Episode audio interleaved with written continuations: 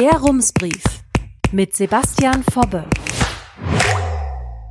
Münster, 1. April 2022. Guten Tag. Diese Woche habe ich ein neues Wort gelernt. Es heißt Brötchentaste. Falls es Ihnen wie mir geht und Sie sich auf Anhieb nichts unter einem solchen Knopf aus Brot vorstellen können, helfe ich Ihnen gerne weiter mit der Erklärung aus dem Duden. Dort steht, eine Brötchentaste ist eine Taste am Parkscheinautomat für kostenloses kurzes Parken. Zum Beispiel eben zum Brötchen holen. Und genau über diese Brötchentaste wurde am Mittwochabend im Ausschuss für Verkehr und Mobilität der Stadt Münster heftig diskutiert. Am Ende der Debatte sprach sich der Ausschuss für ihre Abschaffung aus. Aber eigentlich ging es bei dem Streit gar nicht um die Brötchentaste, sondern um eine ganz grundsätzliche Frage. Aber alles der Reihe nach. Es begann alles im Sommer 2004. Allerdings nicht überall in der Stadt, sondern nur in der Hammerstraße. Dort kann man seitdem zwischen dem Ludgeri-Kreisel und der Geiststraße eine Viertelstunde lang kostenlos parken. Und genau dort finden sich nicht nur Bäckereien, sondern auch andere Geschäfte, die zum Beispiel Möbel, Fahrradzubehör oder Blumen verkaufen. Mit der Möglichkeit, eine Viertelstunde kostenlos zu parken, wollte die damals allein regierende CDU den Einzelhandel beleben. Die Idee dahinter? Die Kundschaft soll ihr Auto kurz abstellen, in den Laden hüpfen und schnell einkaufen. Einen Parkschein muss man vorher trotzdem ziehen, um nachweisen zu können, seit wann der Wagen dort steht. Anfangs war die Brötchentaste nur eine Art erster Verkehrsversuch. Nach einem Jahr wollte sich die Politik noch einmal anschauen, ob das Experiment geglückt ist. Das tat sie auch. Doch der Erfahrungsbericht ließ sich recht ernüchternd. Die Brötchentaste kostete im ersten Jahr rund 7100 Euro. Die Stadt schreibt, dass die Einführung des Blanko-Parkscheins noch nicht zu dem erwarteten deutlichen Anreiz zum Parken und somit zu einer spürbaren Zunahme des Kundenverkehrs insgesamt geführt hat. Die Politik beschloss, der Regelung noch einmal Zeit zu geben und für sie zu werben. Denn viele kannten sie offenbar gar nicht. Das Ordnungsamt hatte immer wieder bezahlte Parktickets hinter den Windschutzscheiben gefunden, obwohl das für KurzparkerInnen gar nicht mehr nötig gewesen sei, heißt es. Springen wir in die Gegenwart. Im Verkehrsausschuss am Mittwoch stand die Brötchentaste nach einigen Jahren wieder zur Debatte, denn die Ratskoalition will das Parken teurer machen. Das würde konkret bedeuten, wer in Zukunft in der Hammerstraße Brötchen kaufen will, muss 80 Cent fürs Parken zahlen. Die zusätzlichen Einnahmen sollen in einen sogenannten ÖPNV-Fonds fließen. Dieser Fonds soll den Busverkehr mitfinanzieren. Bislang steht die Finanzierung auf zwei Säulen. Geld kommt durch die Ticketpreise und einen Zuschuss der Stadt rein. Eine dritte Säule soll die Umverteilung in Gang bringen. Man will den Autoverkehr mit den Kosten belasten, die er verursacht, für die er aber bislang nichts zahlt. Dieses Geld soll umwelt- und klimafreundlichen Verkehrsmitteln zugutekommen, in diesem Fall dem Busverkehr. Es sollen also zwei Dinge passieren. AutofahrerInnen sollen mit den günstigen Preisen der Busverkehr schmackhaft gemacht werden und diejenigen, die weiterhin Auto fahren, sollen sich indirekt an den Ticketpreisen beteiligen. Hinter dieser Idee stehen die Koalition, die internationale Fraktion und die Linke, also das linke Spektrum des Rats. Aber auch Verkehrsfachleute wie der frühere Nahverkehrschef der Stadtwerke, Rainer Schulte, der heute unter anderem die Industrie- und Handelskammer berät, schlagen sie vor. Bei einer Diskussionsveranstaltung des Verkehrsclubs VCD zum Busverkehr am vergangenen Samstag sagte Schulte, man müsse die Finanzierung des öffentlichen Personennahverkehrs reformieren. Sein Vorschlag, Genau diese Finanzierung über drei Säulen.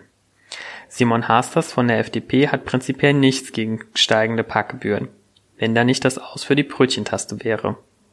Das sei Händlerinnen und Händler unfreundlich, sagte er. An der Hammerstraße gäbe es ja nicht nur Eisdielen, sondern auch Geschäfte, die Möbel, Kunst oder Stoffe verkaufen. Das alles lasse sich nicht mit dem Bus oder dem Fahrrad transportieren. Wenn die Kundschaft vor dem Laden auch noch ein Parkticket kaufen müsse, verstärke das den Anreiz, im Internet zu bestellen. Die CDU ist noch eine Spur skeptischer. Ratsfrau Silke Busch sagte, der Einzelhandel in der Hammerstraße lebe vom kostenlosen Kurzzeitparken. Doch die Kritik der Union ist grundsätzlicher, wie Walter von Goebbels im Ausschuss erläuterte. Die Parkpreiserhöhung werde in Wirklichkeit gar nicht genutzt, um den Busverkehr zu fördern, sondern vom Defizit der Stadtwerke geschluckt. Dieses Minus sei erst dadurch entstanden, dass die Ratskoalition eine Erhöhung der Buspreise abgelehnt hatte. Besser wären seiner Meinung nach durchgerechnete Konzepte für den ÖPNV und den städtischen Parkraum. Das vermisse die CDU. Nach der Sitzung sagte er mir, das Ende der Brötchentaste sei ärgerlich, aber die CDU hätte damit leben können, wenn die Koalition die Abschaffung plausibel in ein Konzept eingebettet hätte. Die Koalition sieht so ein Konzept durchaus. Matthias Glomb, verkehrspolitischer Sprecher der SPD, sagte, man wolle in der Innenstadt die Gebühren an die Preise in den Parkhäusern angleichen. Warum die CDU, die doch für die Verkehrswende sei, das Geld dann nicht zur Finanzierung des Busverkehrs nutzen möchte, erschließe sich ihm nicht. Maximilian Brinkmann-Brandt von der internationalen Fraktion sagte, die CDU tue so, als gäbe es ein Menschenrecht darauf, mal eben schnell aus dem Auto in irgendeinen Laden zu springen. Die Parkgebühren kosteten nur den Bruchteil einer Tasse Kaffee, das sei nicht der Untergang des Einzelhandels. Martin Grever von Volt verwies auf die Friedrichstraße in Berlin. Die sei inzwischen für Autos gesperrt, das Ergebnis sei sogar noch mehr Kundschaft. Dass das Auto und der Einzelhandel zusammenhingen, könne man so nicht sagen.